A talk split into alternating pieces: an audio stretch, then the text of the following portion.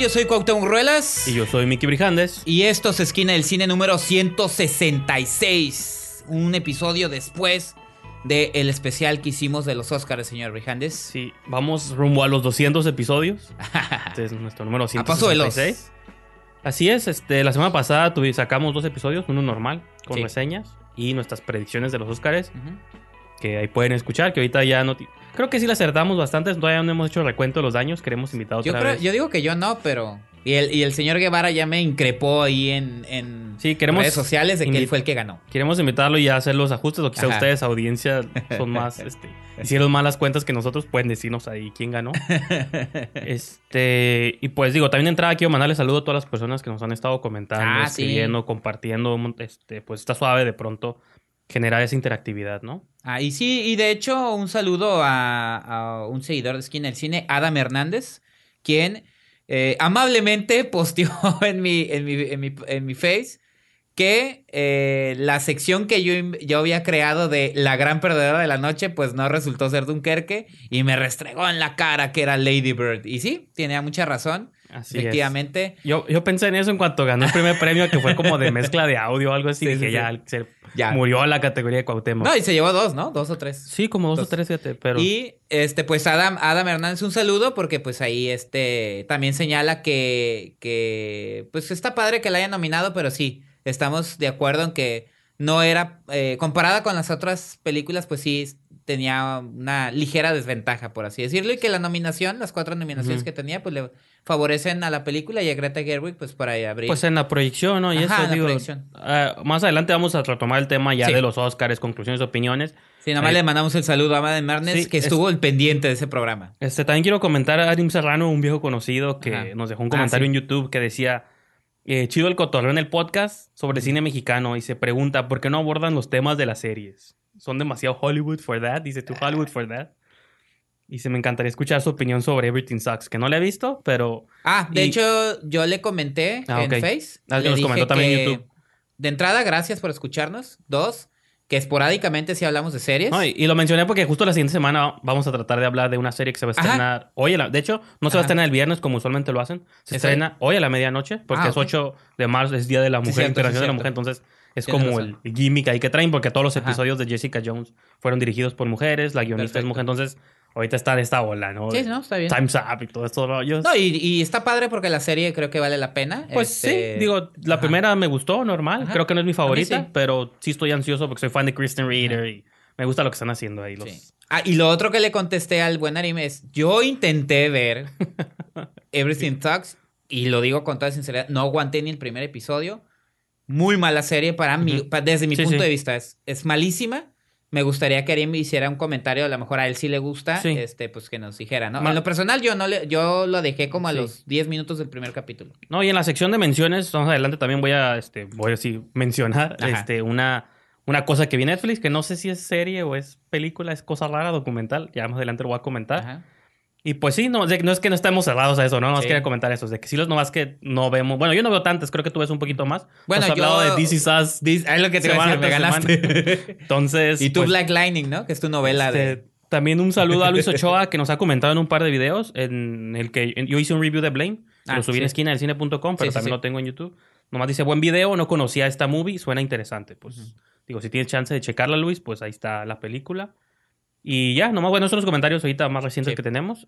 Y pues adelante, sigan, comenten, hablen de las movies. Pues el chiste es crear como conversación con los seguidores, ¿no? Claro. Los escuchas, los fans, como se quieren llamar. Los esquineros, ¿no? Hay que ponerles un nombre así como... Este, no sé. Entonces, pues gracias, ¿no? Quería Así abrir es. como con eso. Y este, ¿qué más? Pues, pues abrí con la sección de noticias, Ajá. ¿no? De comentarios. No sé si quieres, antes de pasar a los Oscars, no sé si tengas algo con lo que quieras abrir. o- Traigo un par de notas, pero nos turnamos. Ajá. Este, porque sé que también traes notas. Yo quiero mencionar, digo, el día de ayer se cumplieron 91 años del natalicio de Gabriel García Márquez. Y sí, sí lo quiero mencionar, digo, porque aparte de que es un, que fue, perdón, un extraordinario eh, escritor, pues él fue prácticamente de- el, el papá del realismo mágico con Sí. 100 años de soledad. Es un hombre que estuvo muy relacionado con el cine. Él, eh, antes que escritor, eh, fue, o sea, fue periodista, fue reportero y fue, eh, hizo notas sobre cine. Y esas notas de cine las pueden encontrar, digo, son fáciles de encontrar en este, obra periodística de Gabriel García Márquez, que son cinco tomos. Y entre esos tomos, digo, es toda la obra periodística que él Pero tiene. vienen también Vienen, comentarios ajá, de cine, ¿no? vienen este, notas sobre cine, análisis, reportajes y todo eso. Entonces, y otra cosa, pues, este, él se matriculó en cine eh, en Roma, pero pues terminó dedicándose a la escritura. También eh, e- instauró una escuela de cine en San Antonio de los Baños, en Cuba. Entonces, su relación con el cine es muy grande. ¿Nunca Y dirigió aparte- nada? No. ¿Perdón? ¿Nunca dirigió nada? No, Eh, llegó a adaptar, nada más. Y este también sus novelas, obviamente también por eso lo menciono. Un autor que eh, son de esos, ya es que normalmente la relación entre el escritor y el cine pues no son muy buenas porque dicen, no, es que... sí. Pues sobre todo porque García Márquez también, esa manera de escribir, esa manera de desarrollar estos mundos entre lo terrenal y lo, y lo mágico, como dice el realismo mágico, será un poco complicado, pero yo sí les recomiendo mucho. Creo, eh, desde mi punto de vista, que es la mejor, la adaptación, no la mejor, la adaptación más lograda de lo que de lo que escribió Gabriel García Márquez es El coronel no tiene quien le escriba, de. Arturo Rimstein. Que esa adaptación la hizo este García Diego, la, la, esta, la, la gran guionista, ¿no? De Pasalicia García Diego, perdón. Es la guionista de, que ha trabajado codo a codo con Arturo Rimstein. Pasalicia García Diego hizo esa adaptación y es de 1999 y además tiene a Salmita Hayek, entonces... Que fue acá cuando estaba en su boom, ¿no? O Sí, ya- y Fernando... No, eh, fue y vino, o sea, como que hizo... Sí, porque ya había hecho Desperado y cosas allá. Y sí, cierto. Con eh, el protagonista es este Fernando Luján. Entonces, véanla. Eso es eh, recordando a Gabriel García Márquez y su relación que tiene con el cine. Obviamente se han hecho infinidad. Eh, un cuento de él que se llama En este pueblo no hay ladrones. Ahí también salió él haciendo un cameo con, con este Juan Rulfo, con Sí, sí. Carlos Monsiváis. Este, hay más, ¿no? El amor en tiempos de cólera, una película que hizo Mike Newell con Javier Bardem. Pero para mí la más lograda, la que ha tenido como más adeptos de decir, ah, mira, pues pasa Alicia García Diego sí le, sí le entendió, Ah, sí entendió cómo sí, sí. adaptar algo de, de García Márquez, es el coronel no tiene quien escriba. Entonces, eso nada más es la primera mención de Gabriel García Márquez. No, y pues digo, yo quería comentar, este, siguiendo la línea de escritores, obviamente Ajá. diferentes magnitudes Sí, sí. de escritores, pero Nos pusimos de acuerdo. yo que soy más Hollywood. De justo el día que estamos grabando salió una nota eh, en, un, sí, en un blog o una página web que se llama joblo.com. Ujú. Entrevistaron a Carl Urban por la una, Ah, peli- una película nueva que está, que está promocionando con Sofía Vergara. Yo qué sé, está una peliculilla ahí, ¿no? No, que no, no he visto ni trailer, pero en la entrevista, como siempre, él dice que todas partes le mencionan Dredd porque fue su... Ujú. Todo el mundo quiere que lo interprete otra vez, un- como este ya clásico de culto que a todos Sí. nos encantó, a ti y a mí. Eh, yo lo llegué a mencionar, de hecho, la semana pasada, porque cuando hablé de un poquito de Aniquilación, dirigida por Alex Garland, escrita y dirigida por Alex Garland, mencioné que él comenzó como novelista, Ujú. hizo La Playa, luego se pasó a guionista, escribió varios guiones Sí. para Danny Boyle, adaptó la misma Sí. Playa, y 28 luego finalmente, ajá, luego finalmente con Ex Machina hace su debut como director, no su ópera prima. Pero Ajá. ahora Carl Urban no sé qué le pasó, si su agente no, lo, no le dio instrucciones bien, o simplemente ya pasó suficiente tiempo y sabe que no va a pasar nada con la saga. Ajá. Que él dice que dice todo el éxito de Dread se debe en, Alex, a- en gran parte a Alex Garland, que él fue el que dirigió la película. Sí. Mira, dijo algo Ya. que se sabía. Ajá, se había Que Pete rumorado. Travis tenía un friego de problemas con la producción y se decía que lo habían corrido. Ajá, y me recuerda un poquito al caso este que de Toby Hooper y Steven Y Spielberg, ¿no? Que quien dirigió y que todos dicen que es Spielberg, pero se Sí, quedó el que de últimamente Toby sa- Hooper. suena más fuerte que sí fue Sí, Spielberg. porque ya pasaron varios años, ya pueden salir a luz estas cosas. Entonces, y un comentario extra que añade Carl Urban y me gustó mucho, dice, quisiera que en el futuro cuando piensen en la filmografía de Alex Garland, empiece con Dread como su primer movie y luego Ex Máquina y ahorita Aniquilación. Entonces por ¿no? eso lo dijo. No, o sea, lo dijo, pues yo creo que porque ya pasó tiempo, porque Dread ya no va a pasar nada. Bueno, se está haciendo una serie basada en, Sí. en el cómic, Mega City One se llama. Sí. Este, no me acuerdo para qué cadena o qué plataforma, pero se está desarrollando. Entonces, como que ya pasó suficiente tiempo. Y pues, ¿qué tiene? Pues está curada la honestidad de pronto y le da puntos también a Alex Garland de que es una gran movie. Sí. De hecho, los. Una gran película de Sí, acción. sí, pues los, los Sí. chicos de Collider mencionaron, hicieron un comentario con el que estoy de acuerdo, de que dicen, ahora tiene sentido porque la movie nos gustó tanto, ¿no? Porque resuena tanto y sí encaja Sí. dentro de una filmografía. Sí. De que yo sé que Aniquilación ya se va a estrenar el 12 de marzo aquí en México, va a dividir audiencias, ojalá la comentamos cuando tú la veas, este, retomar la conversación. Pero es un director que tiene visión, tiene un estilo muy particular, eso no lo podemos negar. Y si es realmente que él dirigió Dread, pues es obvio que tiene, se le añade una movie más a su excelente trayectoria, ¿no? Claro.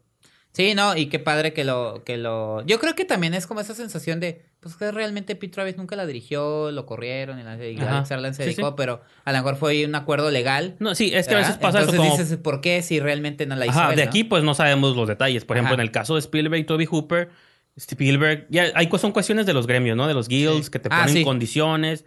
En esa época no podía él dirigir dos películas en el mismo año. Entonces, Ajá. o le ponía el crédito a E.T. o le ponía Ajá. a este Poltergeist. Pues, obviamente no, se sí. lo dio a E.T., que era su más su bebé. Ajá. Entonces, acá el crédito se lo quedó Toby Hooper, pero realmente son estas cosas. Sí. Yo pienso que Alex Garland, como era escritor más que director, dijeron, pues tú te quedas con tu guion. No, pero yo sí he escuchado que Pete Travis tuvo problemas Ah, no, sí, por eso, no, sí. Prefiero que por qué se queda con el crédito él Ah, de sí. director. Y que a lo mejor tuvo broncas, los corrieron o se salió o la hizo Garland. Pero ya son cuestiones de contrato, de legales, de que ni modo Garland tú le hiciste, pero tú te vas a quedar como escritor y productor, pero ya. Mejor, Travis- de- mejor dejamos eso y no ponemos a Alan Smithy. No, y porque pasó igual con. Justice League, o sea, de que Justice League hizo Just, Just Whedon junto con Zack. Snyder, Ah, sí. pero Zack Snyder, y tú te quedas con el crédito, Just Sí, Whedon, sí. pues gracias por el paro, pero, Pero no estuvo. que ya luego sacaron que lo corrieron, no sé qué, Sí. pero ya son cosas legales, ¿no? Que no entendemos, Sí. nos, dicen, nos Para los, para los que no saben quién es Alan Smithy, es el seudónimo que Ah, sí. el gremio o Hollywood utilizaba este, para cuando un director salía mal de una película y no quería que su crédito apareciera, el Sí, crédito sí. que aparecía era de Alan Smithy. Entonces, si buscan películas de Alan Smithy, son muchas, ¿no? A lo largo de la historia, pero Hay una de Hellraiser dirigida por Alan Smithy. pues, pues ¿se sabe quién la hizo o no se sabe? No. Mm, sí, creo que sí, pero no recuerdo el nombre, pero sí, sí es conocido. También, ¿no te acuerdas de, su- de Supernova? La película que ni Walter Hill ni hasta Coppola Es una espacial, arreglar. ¿no? Con Angela Bassett, ¿no? Sí. Ah, sí. Eso terminó siendo de Alan Smith. Entonces, bueno, Pues bueno, entonces, ya saben. Dread es de Alex Garland. así es. Excelente. Más me gusta. Está chistoso, bueno, no es chistoso, lo mencioné intencionalmente a Toby Hooper porque también es parte de la siguiente nota que quiero este, mencionar. De que ya ven que en los Oscars sacan como estos reels de las personas que han fallecido Ah, durante cierto sí. tiempo. Está suave, digo, como fans del género. Yo vengo aquí a este Ajá. show como fan, defensor del cine de terror, ¿no? Como soldado del género. Entonces, este. Pues sí pusieron a George Romero, eso estuvo suave. Digo, siempre quedan fuera personas. Muchos se quejaban de que Adam West no lo pusieron, pero pues Adam West es más famoso por televisión, pero sigue siendo una celebridad, ¿no? Digo, esas son cosas raras de que ni modo que los Oscars nomás por ser cine no le puedan. Que tanto les costaba dos segundos extra de montaje, ¿no? Ay, son raros. Sí, Ya sí, siendo son raros. Pero bueno, yo, eh, Toby Hooper no apareció, eso fue como generó la controversia de que Toby Hooper no aparece. Y lo que lo hizo más extraño todavía es que En un montaje. dentro sí de los montajes sí pusieron una secuencia de Texas Chainsaw Massacre, ¿no? De que yo siento que de las películas de terror, yo siento que es la más extraña que sea famosa, Sí. ¿no? Porque digo, los que, la han- los que nunca la han visto, que creo que son muy pocos, pero Sí. A mí me encanta, yo creo que ese es mi top 5 de... Así como mucha gente tiene El Exorcista y Ujú. otras tienen Halloween, de las clásicas del género, yo siempre creo que pongo esa por encima de todas. A mí, a un nivel personal, Me gusta mucho lo crudo, lo sucia, lo pan rock que es la película. Y cómo hasta la fecha la puedes, desde que empieza y ves estas fotografías con huesos y cosas, desde dices, estoy viendo algo grotesco, Sí, algo bizarro. Entonces, y me gusta. Ah, o sea, es brutal, es brutal. no, es brutal y se convirtió en un clásico. A mí no se me olvida la escena donde los, ah, los va agarrando Sí, sí. uno por uno y los Ajá. mete a, la, a su los carnicería. cuelga en su- Que los los jalonea y avienta la puerta. O es, sea, es, es brutal la película. Este, la separo yo, por ejemplo, en Halloween un exorcista de que siento que son como el cine más clásico por su estructura, su, man- o sea, su cinematografía, No, por sí así marcó decirlo. como una pauta, ¿no? Como un antes y un después. Texas Chainsaw me gusta esa suciedad, pues, ¿no? Con la que está hecha. Y pues está, está suave que lo hayan puesto en unas, estos montajes recordando 90 años de los Oscars. Digo, ah, esta película trascendió lo suficiente para que la pusieran con cine classy, pero no pones al director.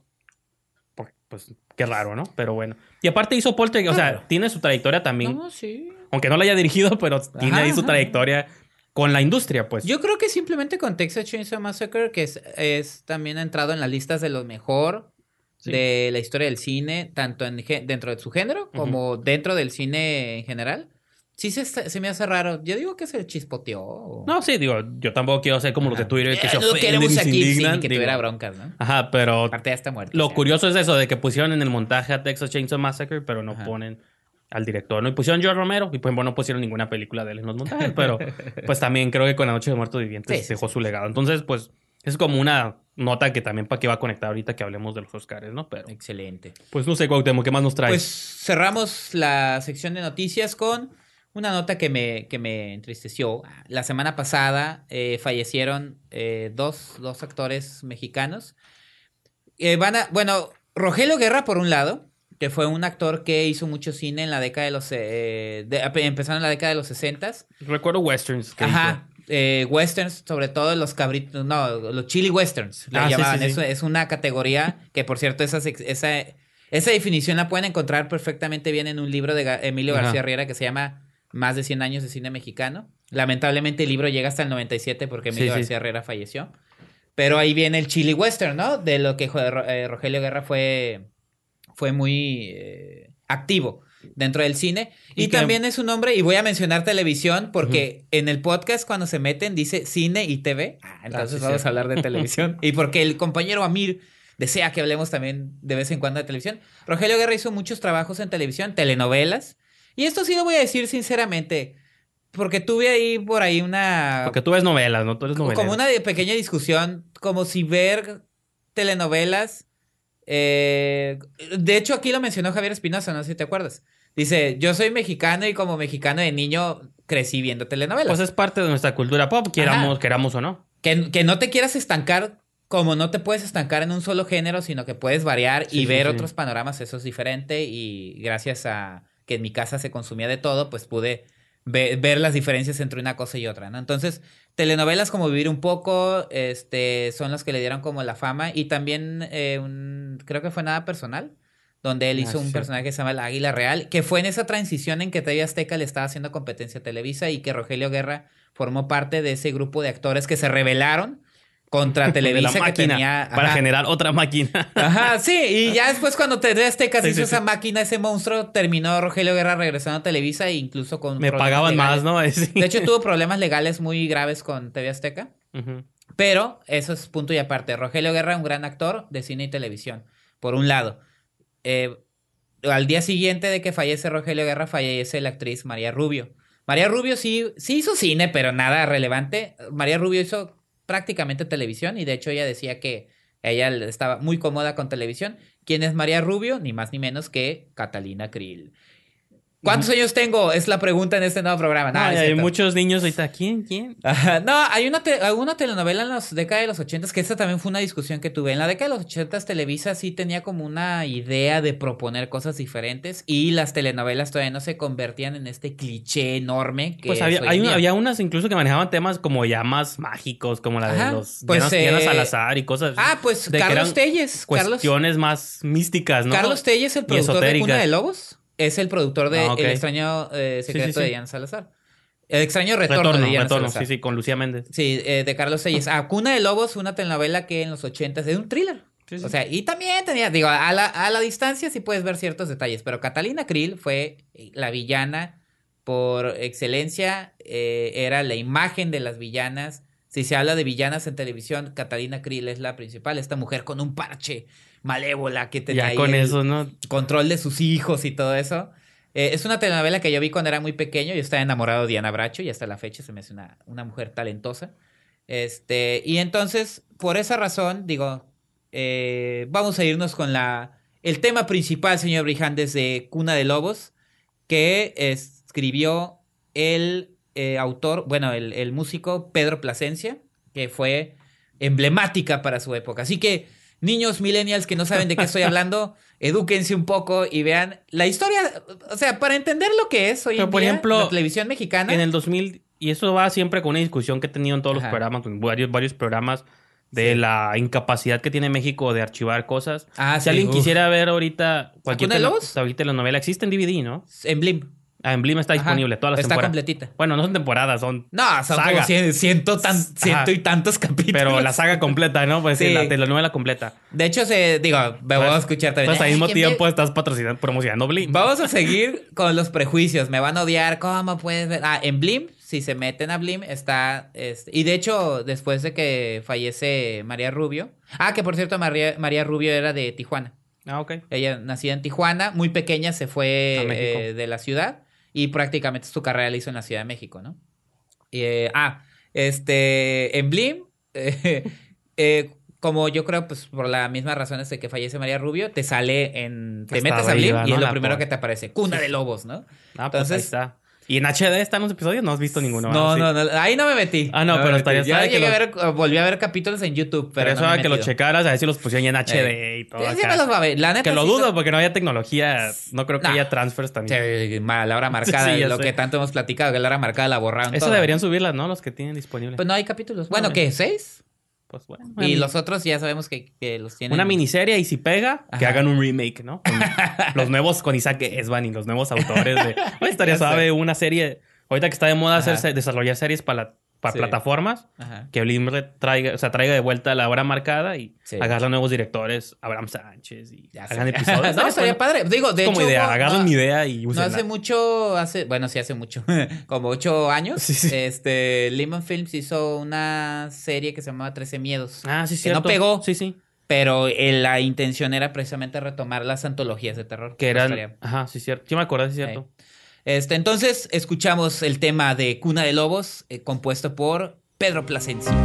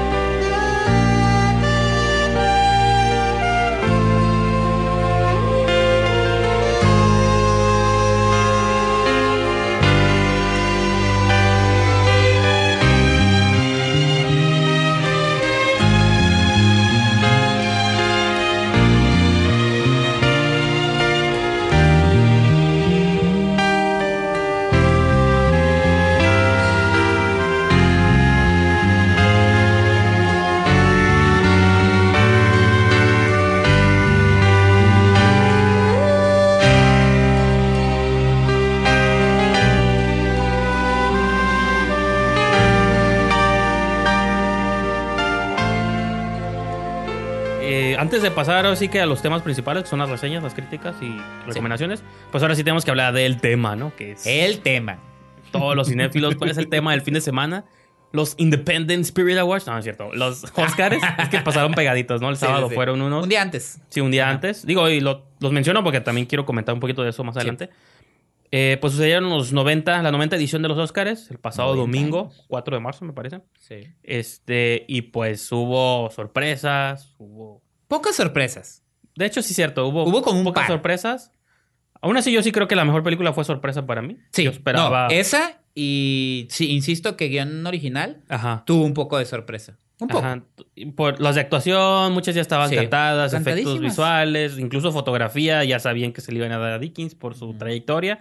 Entonces, pues no sé, como recapitulando todo lo que pasó, cuáles Sí. fueron sus, sus impresiones, su orgullo nacional. A ver, sáquelo Este- aquí. ¡Woo! No, yo también Fue la noche de los mexicanos. Están, Este... están suave muchos detalles, ¿no? Como de que... No, que sí- está padre, mira. Está Lo mencionamos, los Óscares son de modas, son de tendencias. Y qué padre que este año haya sido, la moda haya sido lo mexicano. Y, no es, y, y- y yo me quedo con este dato de que los cuatro de los últimos cinco años han sido ganadores directores Ajá. mexicanos, ¿no? O sea, Sí, Iñárritu, sí, sí. Cuarón con gravedad. No, Cuarón, Iñárritu, Iñárritu, Sí. Demian Chazelle y Guillermo del Toro. y se coló ahí un americano. Ajá, se metió un gringo ahí. Este, no, ajá, pero Cuarón gana con gravedad. Este. Iñárritu con Birdman y y Revenant. Revenant. Y ahorita del todo. Entonces, Ajá. digo, yo no trato usualmente de estos, ¿cómo es ese sentido patriotero ahí, Ajá. de pronto chafa, que nomás sale cuando ganamos, o Sí, el sí, mundial, sí, sí, o en ciertos momentos, pero Sí. de lunes a viernes no lo tengo. Pero se me hace un fenómeno muy curioso. O sea, qué casualidad Ah, que estos padre. cuatro, estos tres talentos, pero mexicanos, que en algún momento, te acuerdas que los venían como los tres amigos y que van a hacer cosas muy curadas, desde que estaba Children of Men y todo esto, hace una década, Sí. poquito menos. De hecho, Cuarón estuvo nominado por Children of Men por Y- guion adaptado. Ajá, y en aquel entonces, pues bueno, esa- Cuarón, es- dije es un- Cuarón, ¿verdad? Sí, es un Ah. nuevo talento, ¿no? Un Ah. mexicano en ascenso. Claro. Y ahorita qué curioso que los tres han logrado entregar material que a la academia los ha satisfacido. Como dices tú, son modas, pero los No, tres le han pero- pegado a la moda justo en el momento Ajá. que era necesario Mira, pegarle, ¿no? ahorita, este año fue moda en el que México se vio representado. Coco, Sí, Coco y ajá. Gael García y su, Pero su voz. es también, esas modas suceden por algo. Porque está, porque vienen, eh, vienen precedidas de un trabajo. Los mexicanos han estado en Hollywood desde hace mucho Ah, no, sí, tiempo. Gabriel Figueroa, que es como Ajá, y clásico pum, pum, fotógrafo. pum, empiezan, empiezan, empiezan, hasta que llega el momento en el que el- eh, llega el año en el que los, en el que se convierte en la moda. Y qué padre que sea un año eh, eh, que, que veamos lo mexicano Bueno, representado. Y ¿no? que es- tiene sentido. Por ejemplo, Sí, por eso te re- digo. Hay, por ejemplo, de las tres que mencionamos, yo creo que Birdman es la única que a lo mejor yo diría. A ti no. No, pues, bueno, y sí está muy bien dirigida. Es que está difícil de, de debatir estas decisiones, ¿no? Porque incluso, aunque Revenant creo ha sido punto que está inflada, la dirección era lo que más sobresalía. Este año, creo que aunque la- muchas personas hayan tenido otras favoritas, creo que nadie puede debatir el hecho No. de que Shape of Water tenía muchos elementos de dirección muy bueno como director. Sí. Y me sorpre- a mí sí me sorprendió como Best Picture porque todos decían que eran tres billboards. Todos ustedes Sí. saben que yo odié esa película. Y dije que chafa que llevamos en un mundo donde... Porque lo, ya tenía yo como este rencorcillo desde el año pasado de que yo no puedo creer que llevamos en un mundo donde Moonlight es una mejor película que La La Land. Porque podrán criticar las dos o alabar las dos por diferentes cosas, pero Ajá. ahora sí que no existe lo subjetivo en el cine, pero yo sí creo que La La Land en su estructura, su intención, todo es una mejor movie, ¿no? Pero- Por eso Chazelle tiene ya su Os- Oscar de Mejor Director. Pero Shape of Water creo que sí cumple todos estos requisitos visualmente, musicalmente, es una apología al cine clásico, algo que les encanta a los Oscars.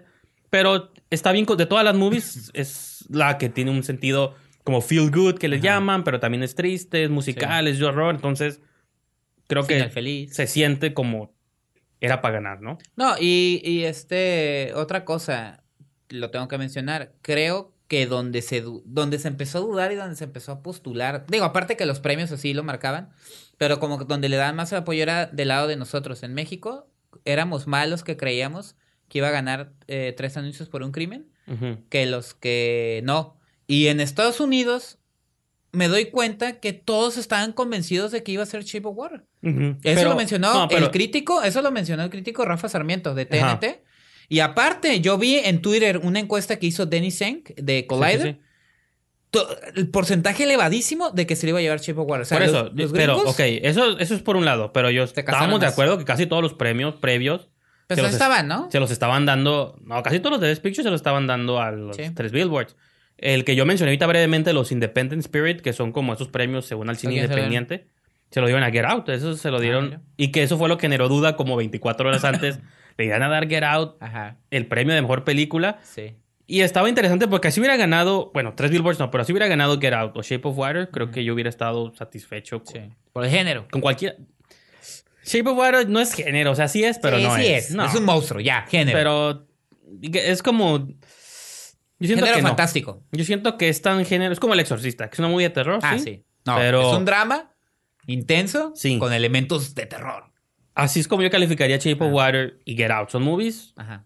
Creo que Get Out es un poquito más clara que es de terror. Porque Jordan Peele sí quiso hacer una película Ay, de terror. Yo también te diría lo mismo que tú dices de, de Shape of Water. Pero, pues es que Pues Shape of Water... No, una película que tiene humor y tiene una eh, crítica social. Por eso, pero yo creo que nunca te me- sumerge en, el Ajá. un horror es muy específico de algo. O sea, Ajá. se enfoca en la historia de amor. O sea, si hay un villano y estos, pero es más como del cine, como de un thriller o cosas así. ¿no? Yo no la pondría tanto en el género, pero a todo mundo.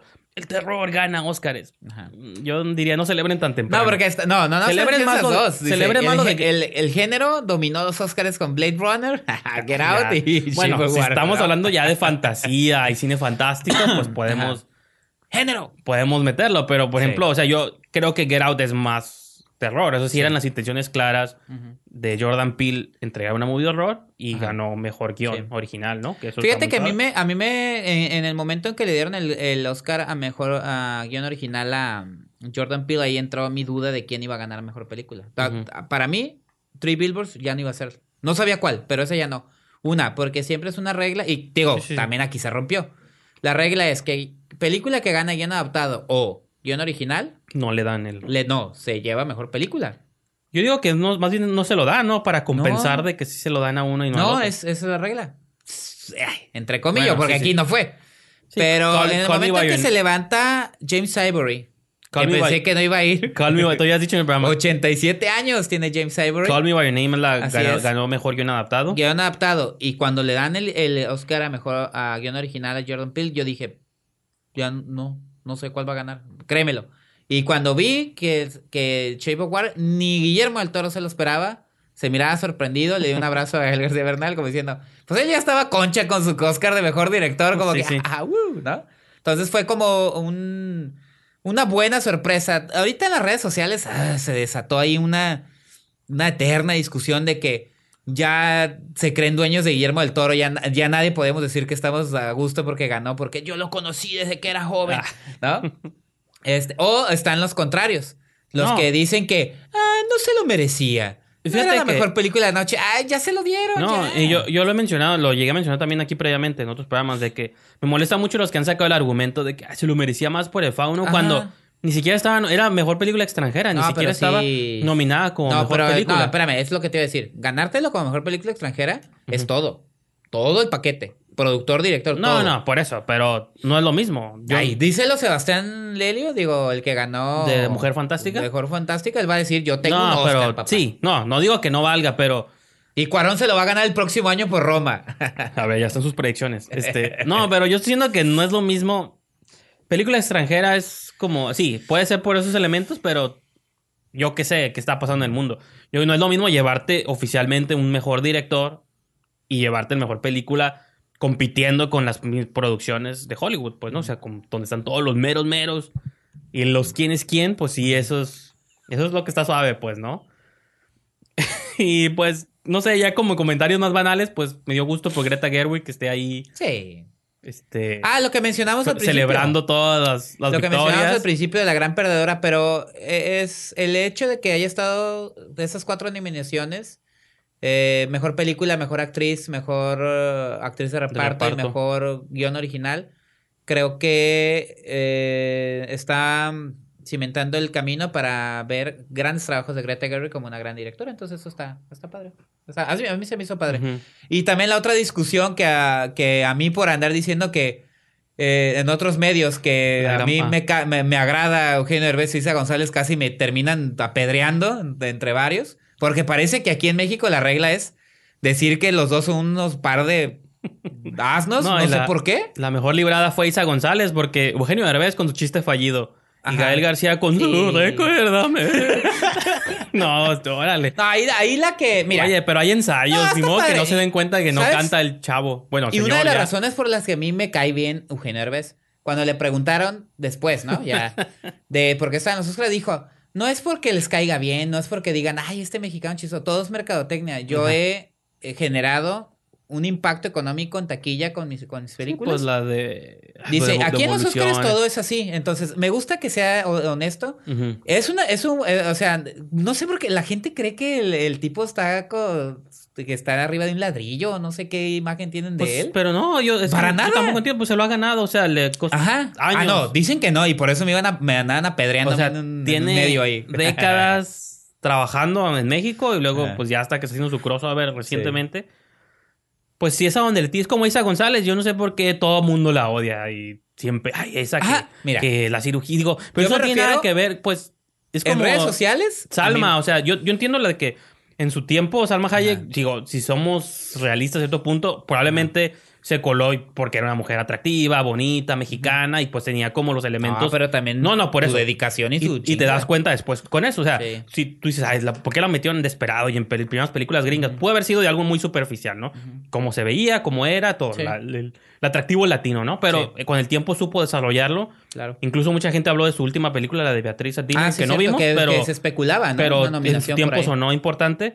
Y digo, pues Aiza ya está con eh, y Baby Driver, con Edgar Wright, ahorita estás trabajando con Robert Zemeckis. Realmente, pues, digo, yo sé que las mentes turbias siempre hay. Y vuelve a trabajar pero- con Robert Rodríguez, ¿no? Sale Sí. en Alita. Ah, es cierto, en Que Alita había Battle trabajado anteriormente con. Entonces- El Crepúsculo del Amanecer. Yo tampoco entiendo esos odios. Es que ya lo hemos platicado también, de que tú de pronto dices que México es bueno para cuando estás arriba quererte bajar o Sí. tumbar Ah, sí. y que no te puede ir que- bien. Cuando les conviene, porque Guillermo del Toro, algunos sí le festejan, pero sabes que a mí otros me gusta no. el fútbol. Yo siempre he puesto de ejemplo el caso de Hugo Sánchez. Incluso el caso del Chicharito Hernández. Digo, allá, aquí en Skin Sports. Esquina Este, caliente, sí, o sea, son muy dados a eso. Y una cosa es ser chistosos, que sí lo, sí, o sea, a mí se me dio risa y todo eso, pero también ya después como que se cargan la mano y como que se pierde, este, se pierde la crítica. Pero te digo, a mí en redes sociales por haber dicho que yo considero que Eugenio Herbes tiene talento y que le ha chingado, Pues sí. puta, casi ya me querían colgar ahí de un poste. y de Isa González, jajaja, ¿no? También se burlaron. Pero eso es lo que todo a mí no mundo... me molesta ninguno. Incluso a mí Gael se me hace un gran actor, pésimo cantante. Ah, no, sí. Pero, pues, tú, chido. No, pues se quedó Creo como... que fue el que le fue menos peor. Se quedó como meme. No, lo que yo voy es esto, Se pues, de que... como meme.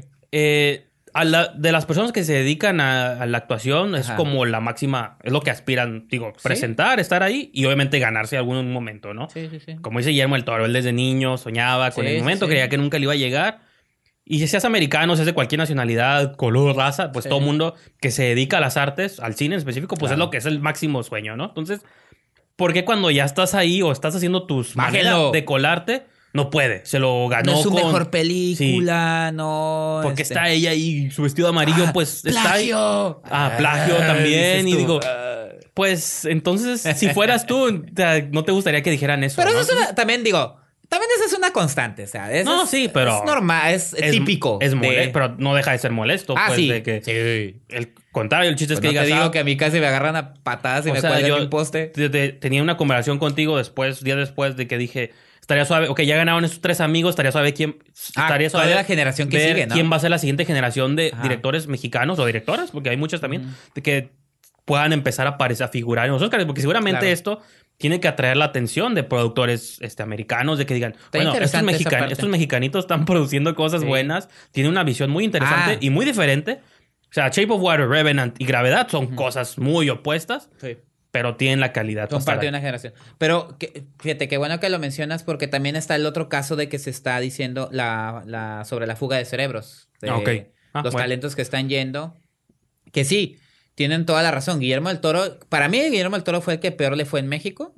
Porque Sí. a ese sí, porque es género fantástico, aquí nadie le quiso entrar a sus películas y difícilmente Guillermo del Toro pudiera producir una película en México. El otro caso, No, González pues, Iñárritu. Vemos Pero a González Escalante Iñárritu- batallando con su género fantástico. González Iñárritu, este, sí fue más como por, pues, no sé, como más la intención de sí trabajar como a nivel internacional. Pero luego nos olvidamos del caso de Alfonso Cuarón. De los tres, es el único que ha ido y venido. Él hizo su debut en México, se fue, Hizo la princesita regresó, y cosas sí, la raras. princesita y Grandes Esperanzas. Casi con Gwyneth Paltrow. y Robert De Niro y Tom Hawk y regresa y así tu mamá también bajo una producción de Jorge Vergara. Ahí viene el deporte otra vez, dueño de las Sí, Chivas sí. Rayadas de Guadalajara. de Jorge Vergara se, eh, se va y luego este gana el Oscar y este año, o sea, el año pasado regresa a México con Sí. Eficine y todo incluido. Y ahora sí ya no, Roma. se lo, ya no le niega nada, ¿Eh? ¿no? Ya no le niega nada ahorita, ¿no? Ajá, no, pero curiosamente Cuarón es el que sí ha ido y venido a México, o sea, se va, Sí, sí. viene, se va, viene. Y las películas le han funcionado y el apoyo en producción no se le ha dificultado tanto. Del caso de Iñárritu no sé, porque no he investigado No, pues tanto. yo, yo entiendo pero en el de, del Toro sí lo siento más como una fuga de talentos, porque él sí sí siento que le dieron el portazo en la cara en México, la verdad. Le ha- le ha- ese sí, para mí, Guillermo del Toro sí es el que la vio más cabrón, porque desde que hizo Cronos, ni si, cuando lo seleccionaron para Cannes, ni siquiera le quisieron mandar de, de México para la película. Creo que se ha abierto un poco. Yo diría Ajá. que sí, desde unos años. Ahorita sí. A unos años para acá, el fantástico de México ya. Aún así es raro o tiene que ser demasiado como un vuelven de que Ajá. todavía tiene que tener Claro. dejos de realismo para que Sí. lo puedan ver. Incluso eh, la región la región fantástica, la región salvaje. salvaje, sí. Es de Amanda Escalante, de que es género, pero sigue Sí. muy en lo Sigue realista. siendo un drama. Sigue siendo muy. Entonces estaría suave como de pronto ver una película. Bueno, lo que hace Esban es como lo más fantástico de lo fantástico. Me ganaste. Este, digo, que aún así unos parecidos todavía se conectan un poquito con el 2 de octubre. Entonces, Esto es como mundos, ¿no? como que siento que a lo mejor todavía por ahí le tienen que entrar. No es mera- o sea, un Shape of Water Bill o una tipo un Get Out, así que digas, es horror por el bien de ser horror y no, se, no va a tener. Bueno, sí tienen discursos, ¿no? Me estoy contradiciendo porque sí son películas con sus discursos sociales, pero que las puedes ver simplemente No, como y- películas fantásticas, ¿no? Y siguen surgiendo directores que le apuestan a otros géneros. En este caso, digo, viene México Bárbaro. O sea, México Bárbaro y México Bárbaro 2 es una antología que de algún modo ha empujado eh, realizadores que se dentro de un género que no es el drama, el documental o la sí. comedia romántica. Los dos casos que tú mencionas están muy interesantes, el de Isaac Esban e Isa López. Isaac Esban, que ha creado estos mundos dentro de su propio cine. Isa López, que es una directora que le ha jugado al género fantástico, a la comedia romántica y al drama. sí, sí. O sea, le ha metido, tiene como esa habilidad de entrar y salir este del género como con, como con mucha facilidad. No, está suave porque el otro día uno de mis podcasts favoritos que se llama Shockwaves, que hablan de puro cine de género, eh, los es un programa americano y los conductores estaban hablando de películas que habían visto y hablaban de Verónica en Netflix, que también Ah. salió allá, y también hablaron de Vuelven, dice una, una de las conductoras, hoy vi esta película mexicana y estuvo curada el comentario de ella porque dice, no sé qué está pasando en México porque últimamente he visto películas mexicanas muy curadas. Sí. Mencionó este, bueno, a mí no me gustó, pero la de... eh, la de Rocha Minter, la de Tenemos la carne, Ah. y mencionó como, no me acuerdo cuál fue la otra que Tinieblas, mencionó. tinieblas, me imagino.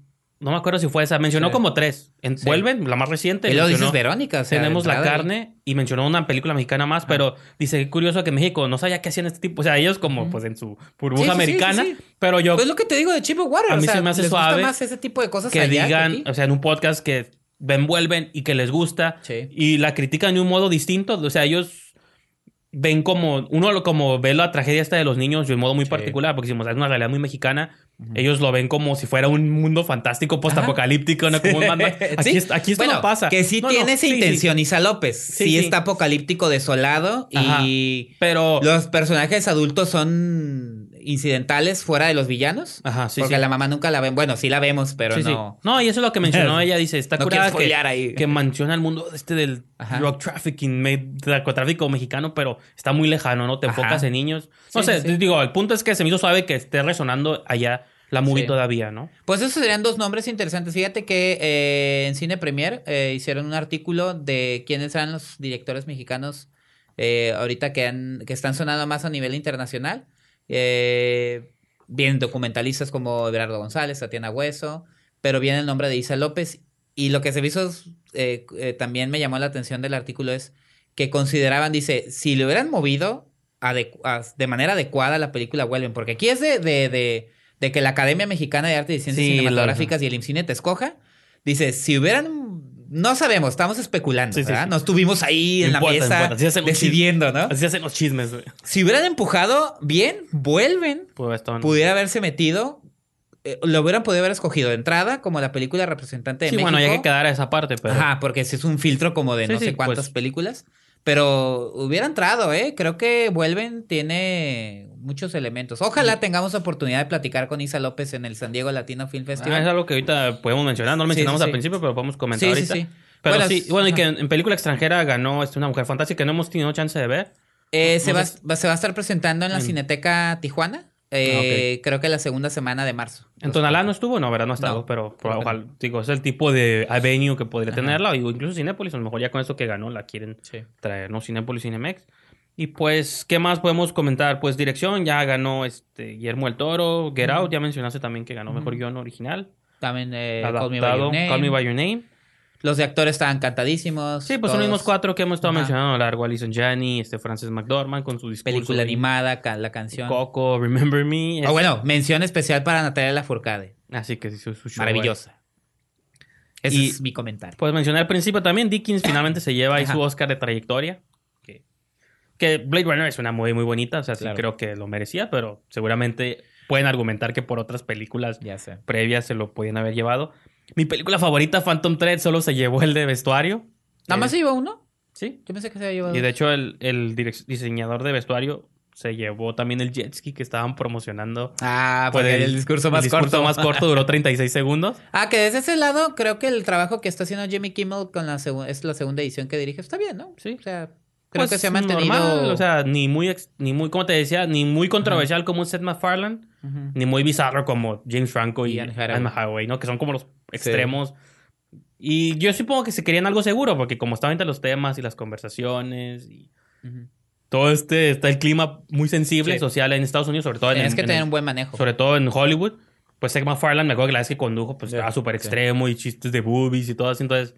No, y, y James Franco con su famita que ya sí, de ojos cerrados, bien. Hathaway. Entonces, que pues, digo, para poner ejemplos, no ha habido más conductores, pero Ellen Gene- DeGeneres también Ellen. DeGeneres a mí me encantó. Yo no sé por qué no la han vuelto a invitar. Tú dices que a ti se te hizo normal. No, bueno. pues ah, igual que Jimmy, sea, no sé, mucha gente también critica, eso es otro comentario que podemos hacer, de que mucha gente siempre critica los premios de aburridos, de largos, digo, pero pues así son, siempre han sido, o sea, ¿Sabes, no sabes son eventos... ¿Sabes quién me gustó ¿Quién? mucho? Que le hice una vez. Hugh Jackman. Porque no cantaba y bailaba. Ay, pues, me encanta. Y es un showman. Es que es un showman. Sí, The como su Greatest, película. The Greatest Showman. Greatest Showman, creo que el tipo deberían de dar una... La verdad a mí me divirtió porque hizo varios números musicales bailando y cantando y a mí es lo que me gustaba de niño que hacía Billy Crystal, porque Billy Sí, Crystal sí. también hacía números musicales y pues Jimmy Kimmel no, pues, no creo que tenga ni tiene dos pies izquierdos, ahí no se ve ni que ni que No, cante, pero ¿no? tiene- Digo no que sea algo malo, No, pero, pero, tiene años. plus. O sea, lo que yo siento que lo ha curtido, obviamente, tiene años en televisión. Ah, claro. Conduciendo su late show. No, y es muy bueno. No sé cómo se llama, y hay como mil Jimmy shows de estos. Ajá. Ajá, Jimmy Kimmel. Ajá. No sé. Ah, pero tiene como un subtítulo, ¿no? Pero, pues, conduce, es como de los mejores para mí él y Steven Colbert, que de pronto veo sus clips en YouTube. Creo que son de los mejores. O sea, no son. Sí, sé- que son más... Sí, sí, sí. Tan suaves, ¿no? Como que sí conectan Claro. bien de pronto con. Por ejemplo, Jimmy Fallon, que es más bien sus chistes y sus concursos, más que como Ajá. presentador, porque está normal. O sea, lo hace bien. Pues por algo están ahí, ¿no? Los Globos lo hizo mal. Ah, él condujo los Golden Globes. quizazo. A mí no me sorprendió porque a mí, a mí me, No, me pues Jimmy agrada. Fallon es a mí me o sea, agrada sí, Jimmy sí, Fallon. sí, sí, pues. Pero creo que lo hizo muy mal. Pero bueno, a mí sí me gustaría volver a ver a Ellen DeGeneres y a Hugh Jackman. Tú quieres ver gente bailando, ¿no? Sí. Y haciendo chistes con su celular. Ah. Pues bueno, entonces, Sí. sin nada más que agregar en la cuestión de Óscares, pues Ah, yo creo que ya podemos pasar a comentarios. No sé, nomás este, si tengas alguna mención de algo que hayas visto en televisión, Netflix o algo así. Fíjate que no. Ah, pues la de eh, Everything Thugs, que no la Ah, aguanté. bien. Sí, sí. Este. Muy, no, mil- muy millennial para ti. Terrible, terrible. Ese es- eh, se siente rancia, rancia, una fórmula totalmente rancia. Se quieren parecer a muchas cosas y creo que no dan el clavo, la verdad. Eso, eso fue lo que intenté ver. Estoy esperando que regrese DC Sauce para, para Sí, limpiar mi paladar con una gran serie, entonces nada más. No, No, y no, pues- pude, perdón. El fin de semana vamos a ver, digo, Jessica Jones. Ah, sí, eso es ya se Tratar de ver cosas. Eh, yo vi en Netflix un documento, no sé qué es, se llama Darren Brown's The Push, o El Empuje de Darren Brown. ajá. que este señor es como, no es como un mago de estos callejeros, ¿no? Pero es como una especie de ilusionista, persona que hace como trucos, persona así que trata de jugar como con las personas, ¿no? Bueno, eso es lo que leí un poco de él, es el primer proyecto que veo de él. Entonces, él en este programa dura como una hora, está en Netflix, es como un documental de televisión reality TV, donde él pretende poner a prueba a un grupo de personas, ¿no? De qué tan lejos estamos dispuestos a llegar por la presión social. Entonces él hace un experimento con vari- varias personas de este como qué tan fácil somos de manipular por extraños y de cometer. Entonces dice, quiero ver qué tan lejos o qué tan fácil es empujar a una persona a que cometa un asesinato, ¿no? Qué loco. Entonces, eso es lo que, mira, lo quiero comentar esto de que yo creo que es falso todo, 100%. Sí. Pero está manejado como estos programas de realidad donde hay un presentador, te pone footage de cámara escondida. Entonces, alguien, creo que alguien como que se crea todo lo que ve, puedes verlo y decir, ay, ¿cómo hicieron esto? ¿Cómo? Ajá. Pero yo siento que en base a donde te empuja el, episodio, de donde termina, dices, esto no puede ser real. O sea, estuvieran en la cárcel todos los productores, todos los involucrados. El punto es que hacen un casting para ver qué personas son más susceptibles, lo hacen varias diferentes pruebas Ay, y al final se quedan con un candidato que Esos experimentos sociales me dan Sí, hacen miedo. como pruebas de que cada que ponen una campanita, quién se levanta y cosas así como. Ay. Entonces, luego, a todos los que participaban en el casting les dicen que no quedaron, ¿no? Para lo que sea que estaban quedando. Entonces, Para ver el nivel de Sí. frustración. ya que se les olvida, no, ya que se les olvida que estuvieron en un casting, tres meses después lo, lo vuelven a contactar al ganador, lo contactan, eh, randommente dicen, se enteran de que trabaja en una compañía que desarrolla apps, entonces este presentador contrata a un actor según quieren contratarlo a su compañía para que le desarrolle una app para una beneficencia, la caridad de niños, ¿no? Entonces dice, ah, sí, pues esto es lo que hacemos, quiero que nos desarrolles este app. Es más, te invito a nuestro próximo evento, pues para que veas cómo funcionamos y no sé qué. Entonces lo invitan al vato y de entrada, eh, toda esa caridad, todo ese evento está, todos son actores, todo está programado. Y el punto es que al vato lo están empujando cada vez a que, según va a ir un, uno, un donador, un- que es mil multimillonario y que es el que más ha sacado la caridad adelante y que gracias a que existe esa caridad, existe este, un montón de niños tienen para qué vivir, cosas así. Ay, Entonces el punto es que lo ¿no? empiezan a manipular todos los actores ajá. para que crean que este donador es súper importante. Pero en algún punto se entera de que él va a ret- retirar todo su dinero de la cuenta, de la Ah, suena más fundación. Entonces, el punto es que lo quieren tratar de empujar a que mate al, a este, Ah. dona- este inversionista antes de que saque su lana y que diga que es un accidente. Y, y lo empiezan a planear como todo. Entonces es como un misterio, pero yo digo que es como The Game. es como de de David Fincher. No, exacto. Qué bueno que pusiste ejemplo. Pero, to- pero como todo está manejado como reality show, Ajá. yo digo, y te lo plantean como que es real, como que hicieron un casting de verdad. Ajá. Yo no sé. Digo, yo creo que es falso, 100%. Sí. Pero es una nueva manera como de contar Ustedes fan de, de terror eso. Pero si ustedes quieren, véanlo y digan ustedes si creen que es real o es falso. Porque Ok. yo sí creo que es completamente falso. Digo, pues no sé si quiero Los realities realmente de reality tienen Sí, yo sé, muy poquito. 20%. Pero como es tú, toda esta construcción es demasiada tétrica y, Sí. y cuando ya ves la conclusión, de hecho el episodio se llama The Push, o sea, de que si va a ser el empuje o no.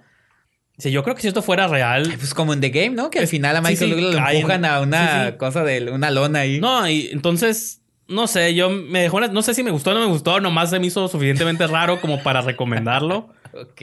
Y véanlo y ustedes en el propio juez si creen que es real o no, porque Ajá. yo no me la creo. Pero está también, es como siento que si es falso, es una Ajá. buen- nueva manera como de narrar experimentos visuales. Hay una película que se llama Ruleta Rusa, no sé si con Eva Méndez. Chequenla de los límites a los que puede llegar también la gente. O, por te acuerdas fama. como un programa. Bueno, y The Game. No sé si lo llegaste a ver. Hace uh, un programa que se llamaba Scare Tactics, Tácticas de Miedo. Lo pasaban. No.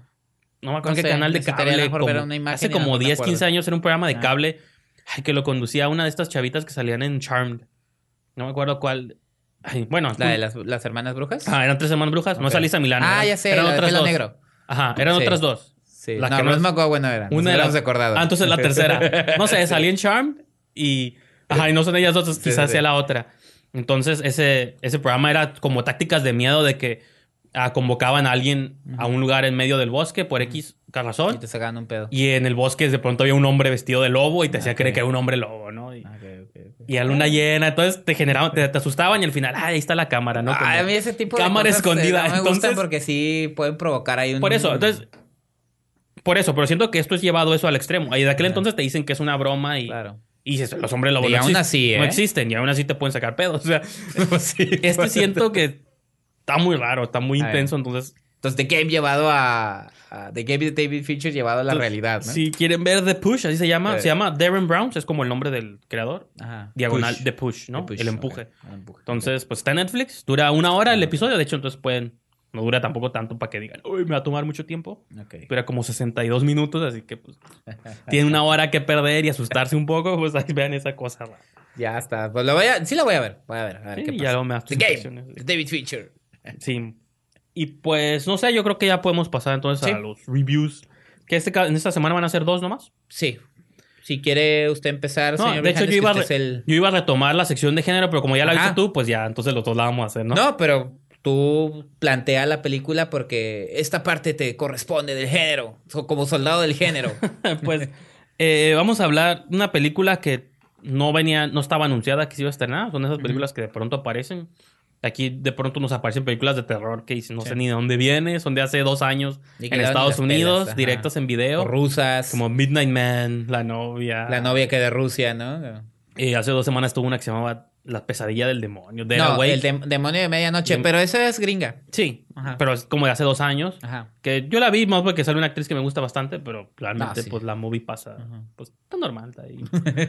Entonces esta parecía en el póster los huérfanos, cuántas movies no hay sobre huérfanos y cosas así, pero yo me pongo a indagar y resultó que era una película este, Indonesia, Ujú. Indonesia, Indonesia, no sé cómo se llama, Indonesia. este, muy importante, este, que es como una especie de remake de una película también de Indonesia del 82, que muchos la consideran como de culto, que es como su Evil Dead, ese tipo como de tramas medio sucias, medio punks, pero que trascendieron el culto, ¿no? Entonces, es un remake de una movie de ellos mismos y aparte eh, resonó bastante porque en Indonesia el, su equivalente a los Oscars o aquí el Ariel o los BAFTA de, de Inglaterra ese, son los Citra Awards. Entonces estuvo nominada a Mejor Película, Mejor Dirección, a premios importantes. Ahorita que hablamos del género nominado a premios importantes, pues allá estuvo nominada. Creo que no ganó, pero ya es como un reconocimiento muy interesante. Y aparte, en mismo Indonesia fue una de las películas más taquilleras. Fenómeno, ¿no? Sí, fue o sea, ajá, como esos éxitos que pegan y, y aquí no nos enteraríamos de otro modo si no llega ahora sí que Cinépolis o Cinemex y las traen, ¿no? Porque, Ajá. de hecho, Cinépolis tiene su Cinépolis distribución que de pronto traen películas Sí. chiquitas curadas y Cinemex por su parte ha traído mucho cine asiático. Asiático. Eh, De hecho, tanto- ellos van a estrenar más Singer Z. Tanto animes, semanas. ajá, iba a decir animes y este y en general de pronto hay películas ahí asiáticas que yo no sé ni dónde salieron. Pero ahí se dan porque Pero de repente fans, ¿no? Cinépolis tiene, por si en Cinépolis Clip tiene, Click, perdón, tiene exclusiva la de Tren a Una voz Busan. silenciosa, Ah. que es un anime. Pero por ejemplo ellos trajeron Tren a Busan, Cinépolis Ajá. Distribución trajo Train to Busan. Sí, sí, sí. Entonces, yo sí, pues está, está suave agradecer como esto, Sí. que se hagan esas cosas. Entonces, una vez que superamos el trauma del póster y que se ve súper chafísimo, así, Photoshop horrible. Perdón, nomás mencionar, el, el, el director del original es Iswaro Guatamaputra Ajá. y el de ahorita es Yoko, An- Yoko Anwar. Anwar, Simón. Y este, lo curioso es que el remake lo ubica en la misma época que la película original. Sí. Parecería que le iba a hacer, pero tú, tú, tú dilo. Nomás No, quería te- mencionar. Pues digo, esto va a ser spoiler, pero nadie ha visto ni la original, seguramente. Yo batallé un montón para conseguirla, Sí. aunque no está ni en YouTube. La encontré ahí en rincones extraños de, de la web. Porque quería. Transferido de un Betamax. No, es que últimamente, por ejemplo, hice lo mismo con Dead Wish, que la vamos a comentar más adelante. Ah, sí. Volví a ver la original porque Ujú. quería ver como esas comparaciones, ¿no? Qué tanto ha cambiado el mundo, ¿no? Qué tan Claro. diferentes son las cosas. Ujú. Digo, es obvio que son diferentes, pero Claro. como en qué detalles específicos. Entonces vi la original que está bien, o sea, y va por el... es- de hecho, es como remake diagonal secuela, como reboot o como sea que le Ajá, llamen, ¿no? De ok, que ok. no es vilmente lo mismo, pero como tú, está situada en la misma época. Sí. Que es muy importante esa parte. Y, y al final de esta movie hay como un twist que quizá nadie entendió, no lo entendemos nosotros, pero de algún modo sí está conectado.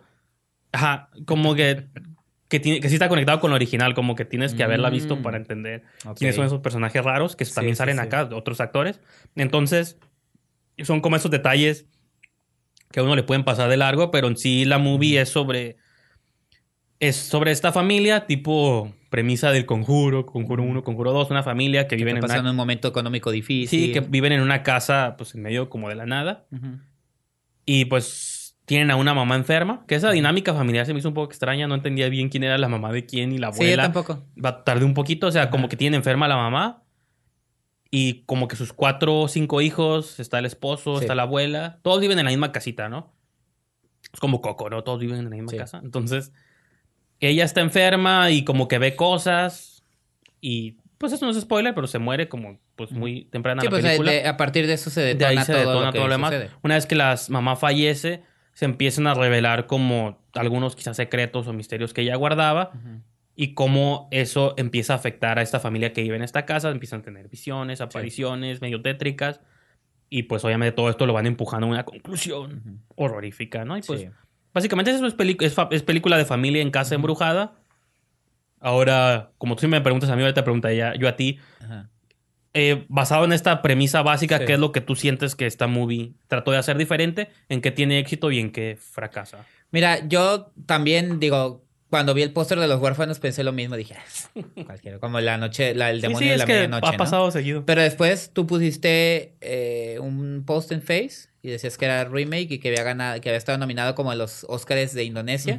Y después vi un post de Jorge Grajales, que él se encarga de. es este crítico historiador que tiene una especialidad por la, eh, producciones y material asiática. De hecho, él tiene un programa, si tienen chance de escucharlo, también se llama Asia Asia, para los que son bien clavados con eso. Sí, sí, no, lo mío es mediano. Yo lo- Ajá. son cosas que investigué y busqué, Sí. pero yo no me... Y está, está muy padre porque dedica un episodio al terror de Indonesia Ah, y hace un recuento. Y de las partes que yo eh, tomaría de lo que Jorge Grajales dice y que fue yo creo que probablemente lo que me hizo que disfrutara también la película, es, dice, el cine de, Asia o principalmente de Indonesia no se basa o no se, no se, si, no está cimentado en las típicas creencias que nosotros en Occidente tenemos relacionados este completamente Es que todo, como todo está vinculado muy a la religión. Ajá. Entonces, aquí en Oriente, en Occidente, perdón, exacto estamos muy regidos por la cuestión católica exacto, cristiana. exacto Y en Asia están muy Ajá. regidos por una cuestión más, este, bueno, Ajá. es eh, Alá y son como otras creencias Sí, más sí, sí, sí. orientales. Entonces,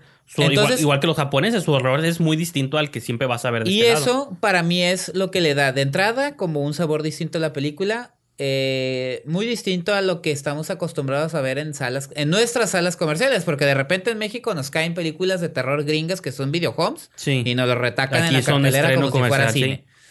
Este, creo que ahí parte la película. Sí, creo que cae en algunos eh, clichés, precisamente tú lo mencionaste, ¿no? La típica familia. Y eso, es, fíjate que lo que me molestó, hizo que A mí no me molestó. no me gustara tanto. A pero mí lo que me, eh, que me gustó fue que en este caso el director, eh, basándose en eh, haciendo el remake de una película propia, o sea, de Indonesia, sí. con sus leyendas y sus creencias, logra eh, actualizar la película entre comillas porque la ubica en la misma época y eso también se me hizo muy interesante. Lo que me gusta es el sabor asiático que tiene, este es elementos totalmente distintos de lo que estamos acostumbrados a ver. sobre todo culturales, es un shock de Exacto. que siempre pasa de que... La manufactura asiática principalmente Sí. le da un sabor distinto. Y segundo, que la haya ubicado en la misma época también le da un plus para poder manejar la historia eh, de manera más creíble. Sí, sí. Porque en la época actual, con las redes sociales, con porque incluso lo que digas, hasta la persona, cualquier persona tiene un celular en Sí. cualquier parte de, en cualquier rincón. No, y que siempre ya es algo que añaden a los plots de que oh, no tengo señal o... Exacto. O les destruyen Se evita el- ese tipo de les cosas. destruyen el celular y ya no pueden. Ajá, ya y acá hay una parte muy, muy padre donde el papá se tiene que ir a, a trabajar como a, a la ciudad y dice, ni teléfono tenemos. Entonces, esos, esos elementos como de aislamiento que sí son creíbles por la época en la que lo estaban manejando y también porque era una época... Indonesia ha pasado por situaciones sociales muy terribles. Para los que no se, para los que se quieran dar más o menos una idea, les recomiendo los dos documentales de Oh, eh, El acto de matar, Sí, The Act of. Killing, están en Netflix. Y que es, ese tipo de situaciones también eh, hacen que la- las ideas de la sociedad también cambien y que, se, y que lo planteen de tal modo que las películas de terror de algún modo siempre salen en momentos como convulsionados, incluso el cine Sí, sí, sí. norteamericano, ¿no? El cine de, de la época de los 70s, de los eh, 60s y de no, los pues 80s. incluso un Get Out no existe Ajá. si no Ah. existiera. esas- o sea, Jordan, Peele. Jordan Peele dice que no fue su intención, pero en el proceso... Como dio- tampoco fue de George. Romero en su momento, en el pero... proceso se dio cuenta de que su película estaba teniendo un discurso Ajá. más amplio de lo que él la concibió. Entonces, cuando la sociedad, una Sí. sociedad está pasando por momentos de crisis, pues... Ah, exactamente. cosas. Claro, digo, los huérfanos creo que no tiene ese discurso, pero me refiero al el momento en el que lo ubica, está, está como respetar eso, haber respetado, porque él lo pudo haber hecho en la época Sí, sí. actual, a lo mejor en un barrio, este, en algún barrio de Indonesia, pero dejarlo en el campo, la manera en la que viven, creo que esa es la parte interesante. Lo demás también tiene mucho que ver con el director. Creo que en este caso el director. Se me olvidó el nombre. Le iba a Yoko, decir Yoko, Anwar. Yoko Anwar es muy sutil y también tienes que tener la habilidad Pero de sí, yo digo en que sí se momentos pegar el cine de terror Sí, de se, este sí se tipo. chutó las películas de James Wan y yo veo mucho de su no, por eso. Pero tienes que tener la habilidad Ah, para no, sí, hacerlo. sí. Cómo mueve la cámara por las casas y los niños. Yo sí Pero las escenas donde aparecen estos fantasmas, donde los niños van corriendo, donde te jalan, donde Sí, sí. eh, hay una escena que a mí me gustó mucho cuando el niño más pequeño no puede eh, porque les da miedo la foto de su mamá. Ah, sí. Que no puede ir al pasillo y que dice tápale y que la tapan. Y se queda Y que cae como en un bulto, como sí, fantasma. sí. Ese, ese se me, hace- se me hizo muy sutil, se me hizo muy buena dirección. Te digo, no se me hizo nada como maravilloso de, ah, lo mejor de terror que he visto en lo Pero poco fíjate- que va el año, pero me gustó. Este, bueno, yo sé que. No, nuestra política anti-spoilers aquí la vamos a destruir Ajá. porque a mí, fíjate, a pesar de que todas estas convenciones, el clásico loco Ajá. que les dice la teoría de qué es lo que está pasando. Lean O es mi- religioso que les va a ayudar. También hay un religioso que les le- va a ayudar. Lean mi revista, ¿no? Para que vean. No, te digo, y también está el- en este caso el reverendo, Sí. que se- en la película como le, sería Ajá. un padre, ¿no? En una Sí, sí. película gringa. Pero hay, hay lo que, un elemento que me gustó bastante y no tiene mucho que ver, pero siempre recordaré una conversación que tuve con, con Alejandro González, Alejandro, este, Alfredo González Reynoso, perdón, este, sobre que él, porque él me comentaba, él dice que es muy fan del cine de zombies y mencionaba que porque le habían gustado ver la saga de Rec, porque dice hacía muchos años que no se veían zombies cristianos, ¿no? O zombies Ajá. manipulados por la religión, siempre era infección radioactiva, este, o otro tipo de cuestiones eh, o enfermedades virales, pero hacía mucho que no se veían zombies que este, hayan sido manipulados como por cuestiones más Sí. esotéricas o místicas o religiosas y que le gustaban las de Rec porque eran posesiones, pues al fin y al Claro. cabo. Entonces, esta movie, y no, no tendría, quizá no tenga mucho, na- mucho que ver, pero me gusta porque al final, usualmente las películas de fantasmas simplemente son sobre fantasmas o apariciones. Sí. Aquí sí desemboca en muertos vivientes de algún modo, Ajá. ¿no? Entonces, de un modo incorpora el mito del zombie y el mito de las apariciones y de las posesiones satánicas en ¿Y una cómo misma se llama la película originalmente? Este, los hijos de Satanás. escla- Satan- los esclavos de Satán. Ajá, ya, ya ajá. la figura de Satán también. Ajá, entonces, y esta imagen de las personas en sombras con paraguas Sí. y cómo sueltan semillas según Ajá. para que lleguen ahí estas criaturas. Entonces, esos elementos sí me gustaron porque a pesar de que uno dice, en este día y era donde crees que no se puede hacer nada muy original, a veces realmente nomás tienes que voltear a ver otra cultura, ¿no? Y cómo ellos interpretan el horror. Y me gustó que incorporaran como mito del zombie, mitos de los demonios y aparte las clásicas apariciones de fantasmas, de Sí. sombras y cosas. Entonces, ahí es donde yo siento que es por la razón que la recomendaría, pero Sí. no entren con la esperanza de ver No. una movie que les va a cambiar su manera de ver el horror, porque yo sí siento que hay muchos clichés y convenciones. Y de hecho caen no importa, contradicciones pero a no veces. importa, porque sí, pero yo a veces siempre lo, también lo he dicho, de que muchas veces el cine de terror a veces lo justificas o lo salvas por una o dos escenas, así aunque lo demás digas, ah, eso no me gustó tanto, pero el final está curada. Sí. O esos personajes están suaves. Entonces, esta movie, el final es por la que yo lo salvo, pues, ¿no? De Los que- sustos están buenos. no, y también sí, pero yo los siento muy James. Wan y pues de que ya los vi yo en el Conjuro 2. A mí que me encantó incluso más que la primera, aunque Ajá. suene a sacrilegio. La cuestión de esta de la monja y todo. Yo siento que los sustos de la 2 estaban... ¿Te su- gustó más la dos? Sí, de Conjuro 2. Ah, no, yo no. Están súper intensos. Y siento que esta tomó mucho de esas... La cuestión del cuadro, la música, Ted, que a ver si les pongo la canción Sí. también esta de la que toca la... La que cantaba la mamá, porque la Ah, mamá sí, es cantante, sí. entonces, bueno, fue cantante en su tiempo, entonces Sí, sí, siempre sí. están Sí, oyendo. era co- artista, ¿no? Que hasta en un Ajá, momento lo están dicen. cantando, están tocando, siempre tocan como el vinilo, el disco Sí. de ella cuando cantaba. Entonces, Con la imagen tétrica, ¿no? sí, la cómo, us- usan la canción para generarte secuencias de horror, también siento Ajá. que, pues no sé, digo, creo que tiene más elementos Sí. positivos que negativos, aunque al final yo también salí como, bueno, no, no me sorprendió, pero No, yo lo que digo es, me gustó precisamente porque es algo distinto a lo que vemos en cartelera comercial en, pues sí, aquí en, en, ese aspecto sí. Porque aquí nos retacan igual de basura también. En ese aspecto sí, porque si vi un tuit tuyo que vi, si lo, lo voy a regañar en el programa, porque a veces eso de, de poner que todo el cine comercial es igual, no es cierto, o sea, de pronto sí hay joyas y hay cosas que Ah, llegan a las salas comerciales y aunque sigue siendo cine comercial, Sí. pues ahí está Get Out otra vez, que es una muy Sí. comercial, pero es muy buena. La de Feliz Día de tu Muerte, que a mí me encantó. Pero también entra- llegan de pronto los jigsaws y cosas muy Sí. raras que dices. O bueno, películas que te digo que Sí, sí, ni en Estados claro. Unidos se estrenaron en, en cine. Sí, y allá nos son- caen, nos las meten aquí a cartelera, quitando el espacio a lo mejor a otras películas que pudieran eh, proponer algo diferente. O sea, son malas. Sí, sí. pues. Pero pues, bueno. Y esta, digo, y pues por algo le fue bien en su país, por algo estuvo nominada. Seguramente es algo a lo que no están acostumbrados ni en Indonesia. Ajá. Entonces, no, tienen pues- una cultura del terror como los mexicanos, Yo- pero no la terminan Sí, sí. explotando tanto Sí. como los... ajá. Apenas ahorita en México se está explotando más. Fíjate que hay una, más. que hay una película indonesia que a mí me gusta mucho que yo llegué a proyectar alguna vez en el Vampi que se llama Mystics en Bali, o, que, o Místicos en Bali, no sé qué. Entonces, esa sí existe en DVD y en Blu-ray, fácil de, ¿De qué conseguir. países? Es de Indonesia también, Ah, del ok. 81.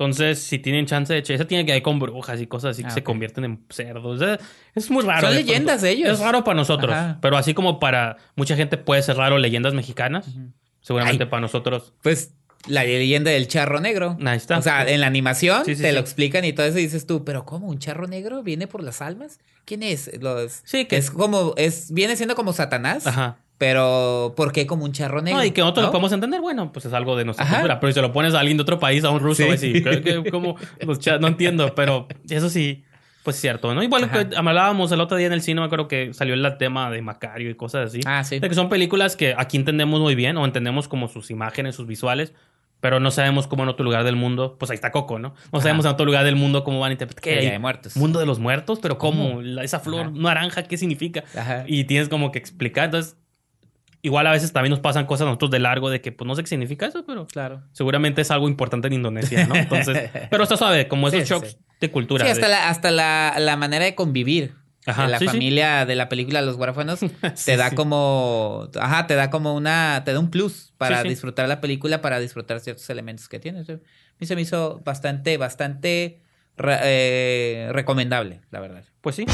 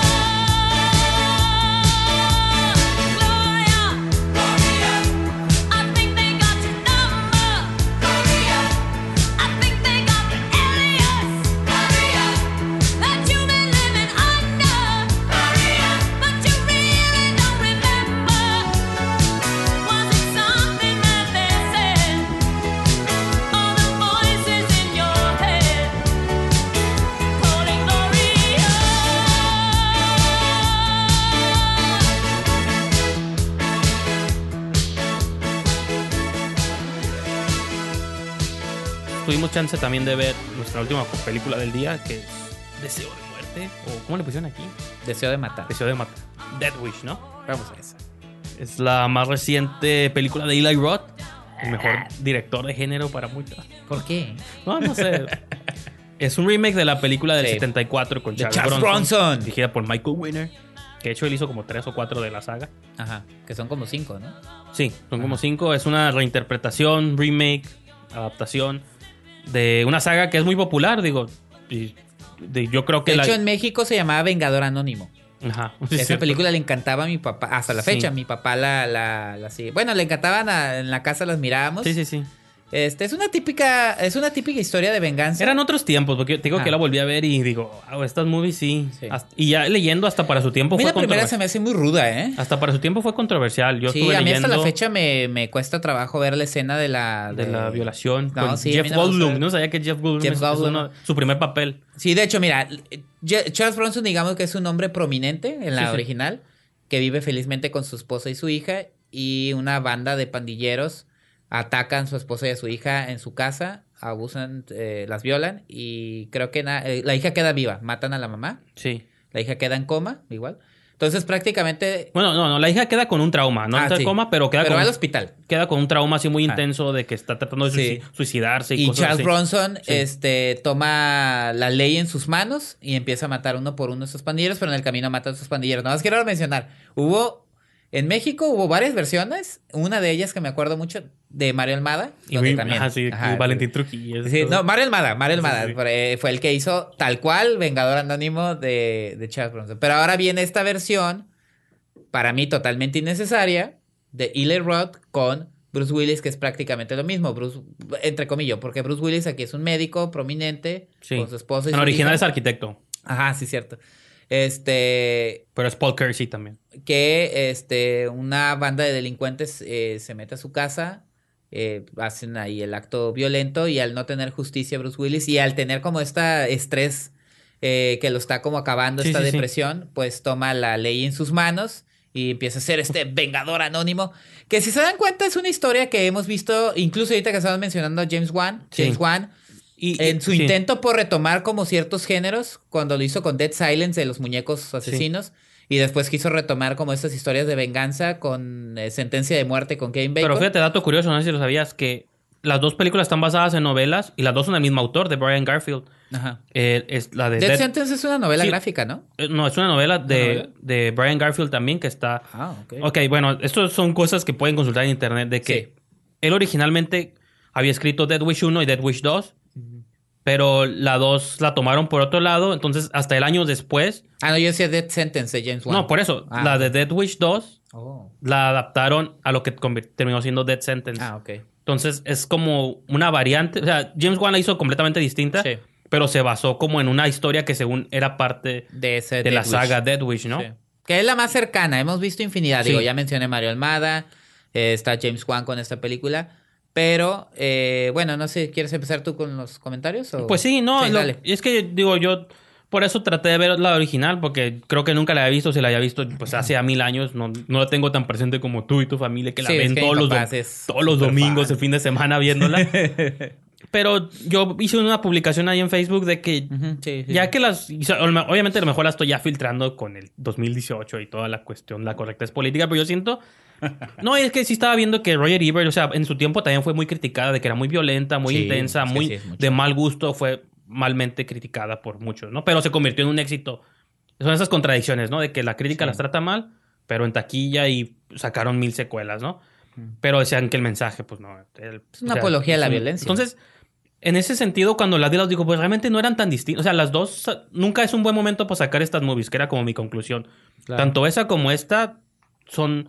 La, la original era mucho más gráfica, como dices tú, en esta se censura en lo que le hacen a la familia. Digo, la pérdida del esposo sigue siendo igual. Y la, de- la 2 es peor. No, sí. Por la manera en la que termina la sí, hija. en la 2 ya la matan. Se me hizo, creo. perdón.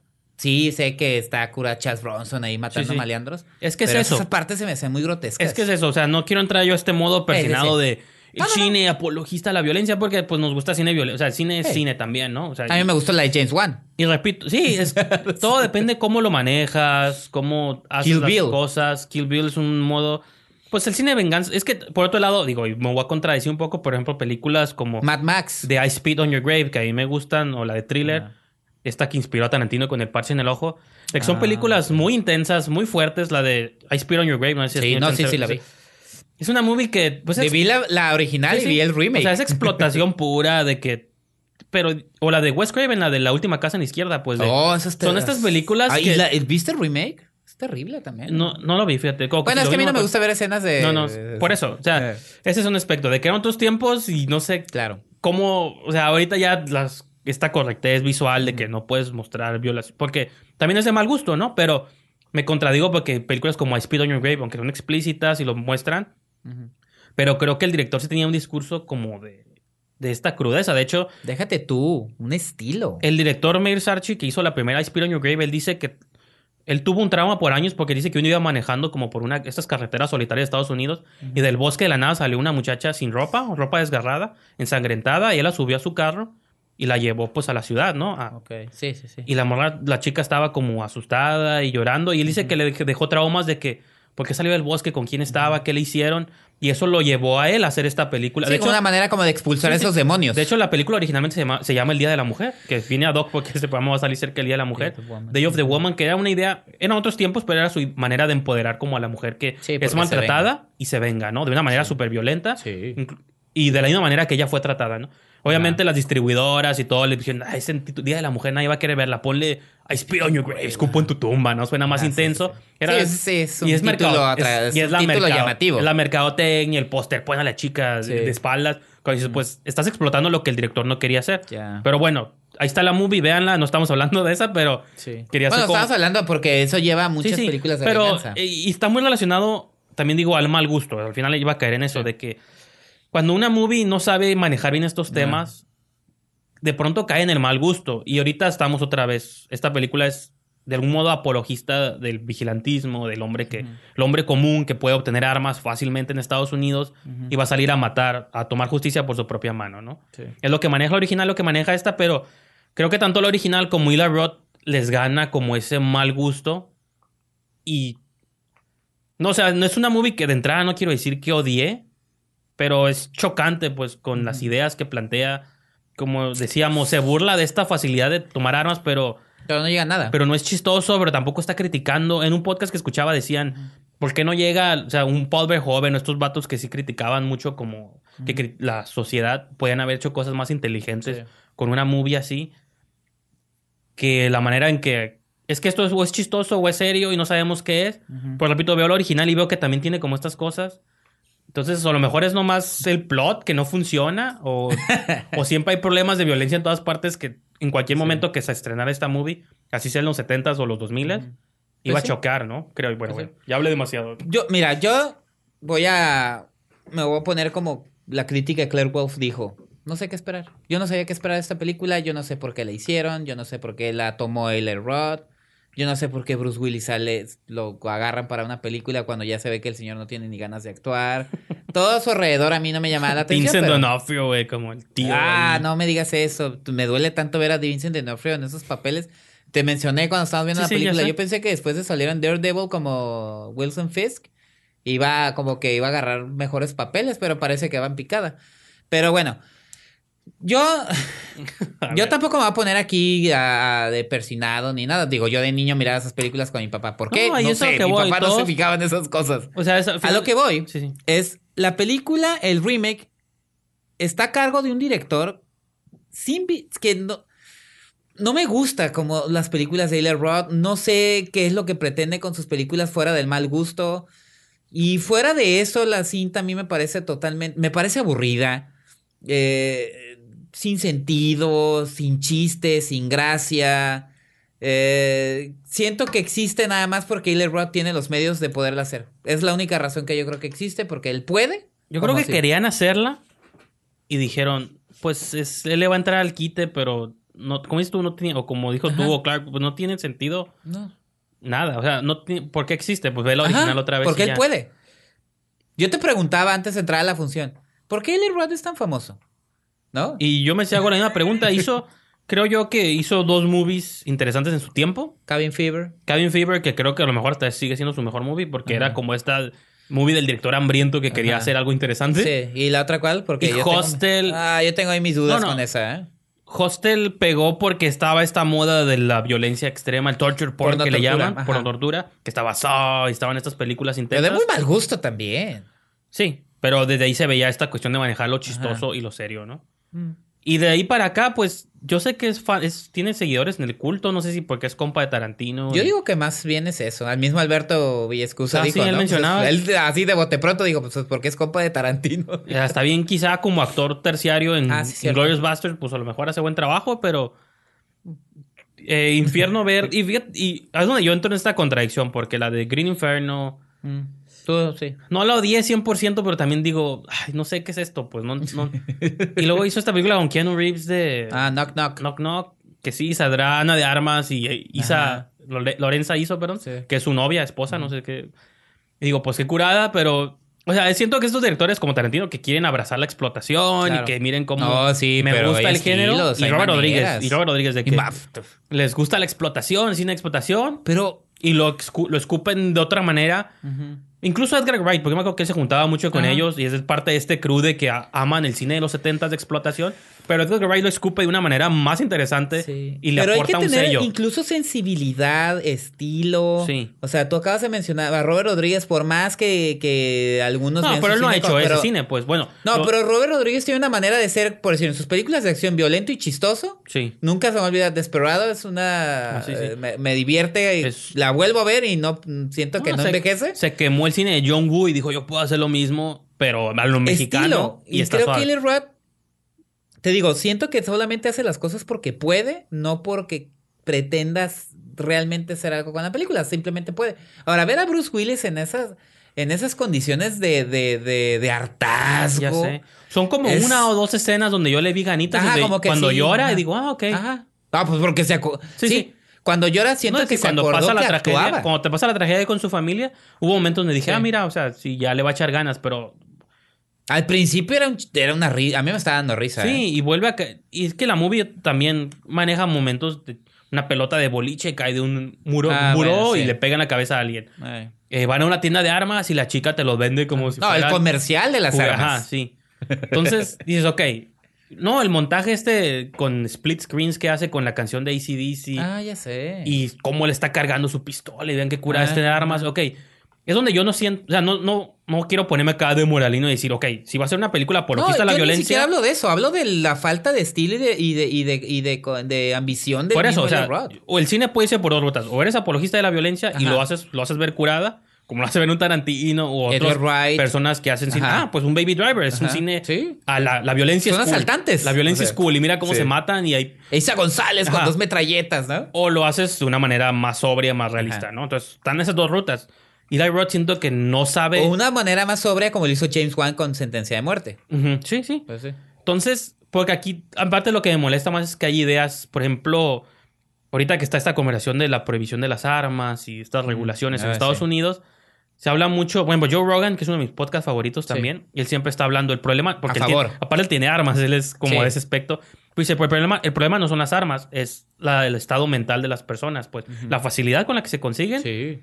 y que, por ejemplo, muchos de estos niños adolescentes que toman como estas armas están medicados, o sea, son personas, vienen de familias como destruidas Sí. y es el contexto más que la facilidad de conseguir armas, porque dice, mucha gente las tiene y las usamos pues para cazar venados y cosas así, Sí. pero en un contexto de cacería, de alimentación, es un otro, en otro rollo, Sí, ¿no? porque incluso en países donde la- el, el manejo de armas está prohibido, como, No, pero eh, en México. como México, digo, los niveles de violencia se manejan Sí, de otro modo. Entonces, Acá es que es el primer mundo y de repente no, y que son pasen- actos muy extraños en escuelas y cosas. eso es lo peor, o sea, en México pasa, pero de un- entre delincuentes y dices, bueno, pues Bueno, que los efectos... como un western, ¿no? Que sea- no, no, no, no diciendo que el, no se el- importan- el fuego cruzado y creo que No, es sí, el bueno, que ha tomado sí, más vidas Sí, no, sí. que otra cosa. No, no lo estaba minimizando. Ah, Estoy diciendo ok. de que Sí, sí, sí.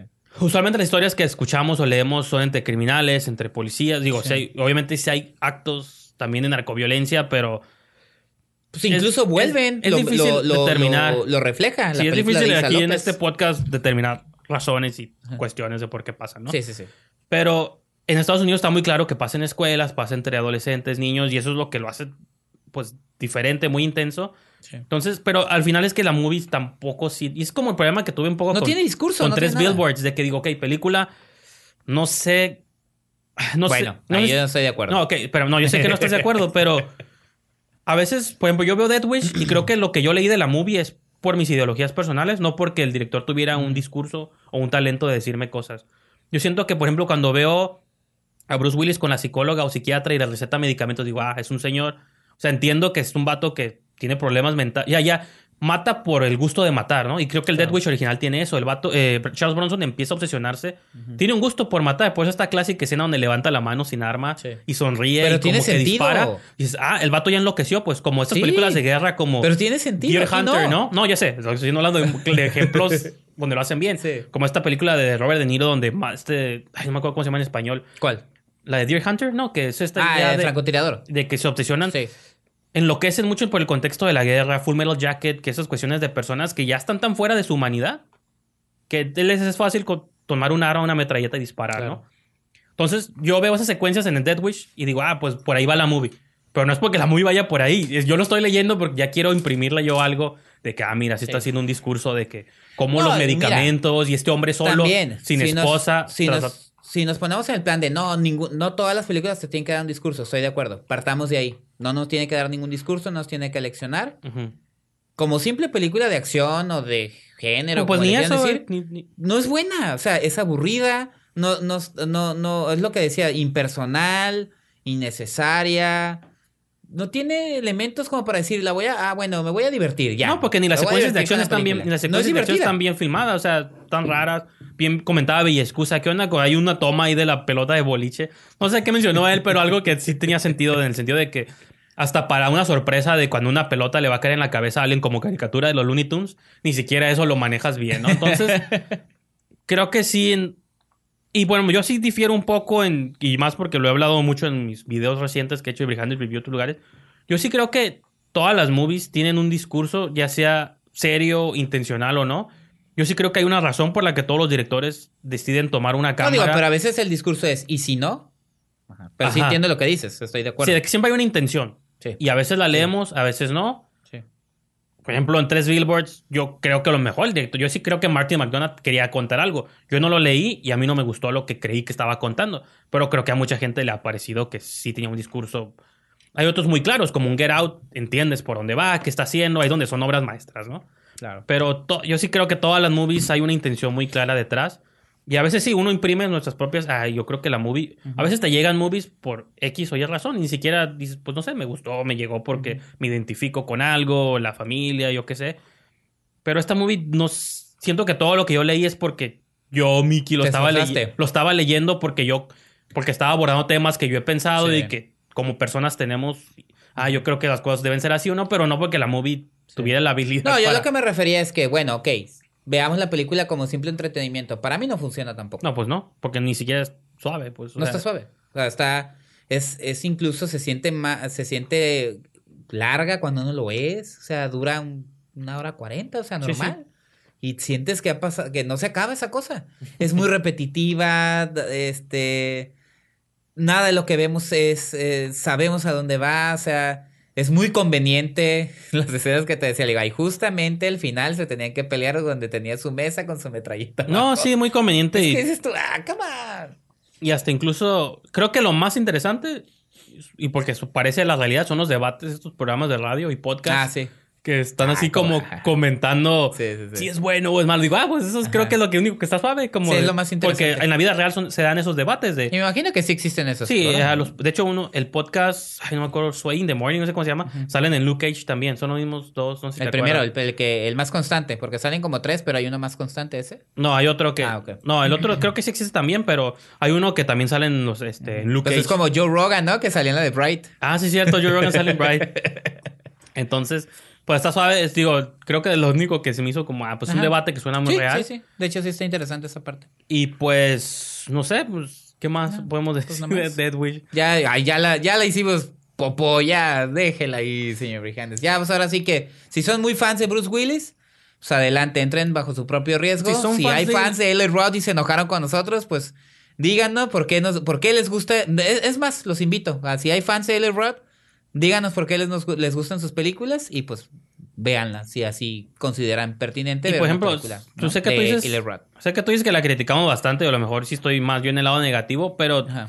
hay una parte de mí que se niega a descalificarla por completo, decir... que ¿La está- película? Sí, pero, No, Vicky's. pero no sé, véanla cuando ya esté en televisión, Netflix o algo así. Ah, bueno. No, yo decía, hay gente que de verdad dice, oh, la de Bruce Willis. Todavía tengo yo amigos que bueno, es Bruce que Willis les. Bruce les- Willis hace ya Ajá. video homes, ya, ya Sí, entonces sí. No, y de hecho no, ellos no se, han, no se han enterado de que sus últimas películas en Estados Unidos ni siquiera se han estrenado en cine. Ese fenómeno este que tú mencionas de que aquí nos llega todo, allá son directos a video, iTunes. Hay películas de Antonio Banderas, la de Act of Vengeance, Ajá. hablando de venganza. Hay una que, Creo que también ni se estrenó en... Hay una que se estrenó en Netflix el mismo día que se estrenó en cartelera. Fíjate que hay una que quiero ver de él que es dirigida por Paul Solet, que Ajá. No, sale él, John Malkovich, no me acuerdo quién, son tres en el póster. El director Paul Solet es el que hizo Grace, no sé si la llegaste a ver esa película de la mamá que estaba embarazada con Ah, un sí. bebé medio Sí, siniestro. Sí. Ese director ha hecho cosas muy, muy interesantes, entonces... Pero ve, ve, ve la diferencia. pues. bueno, pero yo quería ver su nueva movie porque sale Antonio Banderas y salen Claro. así como... Pero sí es medio, Homera también, Sí. pero más que nada por el director. Pero bueno. ¿La de Act of Vengeance? No, no, otra. No me acuerdo Ah. cómo se llama, pero sale... Es de Paul Solet, así se llama el director. Ahí- ¿No son Desguardia en un centro comercial? No me acuerdo. Es que sacó como tres eh, Antonio Banderas. Bullet Head se llama. En Ah. inglés. Ah, no, eso no lo he visto. Aquí- Es con, sí, ya sé, es con John Malkovich y creo Adrian Brody. Adrian Brody, Ajá. Antonio Banderas y y John, Malkovich. Simón. Sí, sí, sí, ya sé cuál dice. No, eso no lo he visto. Yo la que vi fue la de Actos, Actos Vengeance. No, es que esa estaba en los pósters aquí Y de no pero no sé cuándo vaya a llegar. Y decía de los productores de Rambo. La otra. Sí, y sale ¿no? Carl Urban, de hecho. Pero bueno, ahí está Paz Vega. Pues bueno, esos son Pues ahí nuestros está. comentarios de Ajá. Dead Wish y... Pues nos Pues despedimos, señor Vijantes. es. Sí. Este, yo los invito a que ingresen a la página de Facebook Esquina del Cine. Eh, a mí me pueden seguir en Twitter en arroba esquina del cine y este sigan por favor todo los, lo- el material que estamos subiendo en esquinadelcine.com que por cierto Eh, vamos a estar preparando algo en las próximas semanas porque se lleva la edición número 25 del San Diego Latino Film Festival. Vamos a estar yendo a las funciones y tenemos ahí un plan, el señor Brijandes y yo, de estar haciendo reseñas precisamente para el podcast Esquina del Cine. Eh, reseñas, digo, cortas, pero las vamos Sí, a sí. est- estar subiendo al, al, a la- a la- al podcast y a la página de Sí, y vienen varias películas pues muy interesantes que Sí, ojalá tengamos México Bárbaro 2. checar. México Bárbaro 2, Tiempo Compartido, que ya mencionamos Sí, en unos Los programas. Inquilinos, Los Inquilinos, una película que también llegué a mencionar hace unos programas. ajá, Los Adioses. Esa no sé si la habías comentado, pero pues hay, chequen, No, pero hay digo, si viven en la zona, Tijuana, San Diego, Diego. pues dense la vuelta o chequen ahí la cartelera. Ajá. Los que no, pues como dices tú, les vamos a estar tratando Sí, vamos a estar yendo y vamos a estar tratando de hacer ahí una pues, reseña. reseñas, ojalá con suerte entrevistas, ahí que nos den unos Sí, accesos hombre. exclusivos. Y pues yo qué sé, ¿no? Ahí Así es. estén pendientes a esquinaelcine.com, ahí va a estar toda esta información. A mí me pueden seguir en Twitter, en Instagram, arroba brijandes, en Letterboxd también. Cada vez se une más gente que, que sigue el programa, por lo visto. Qué bien. Y faltas tú, Cuauhtémoc. así Ah, sí, es cierto, qué burro soy. y pues bueno, pues sí, con esto los dejamos y nos vemos la siguiente semana.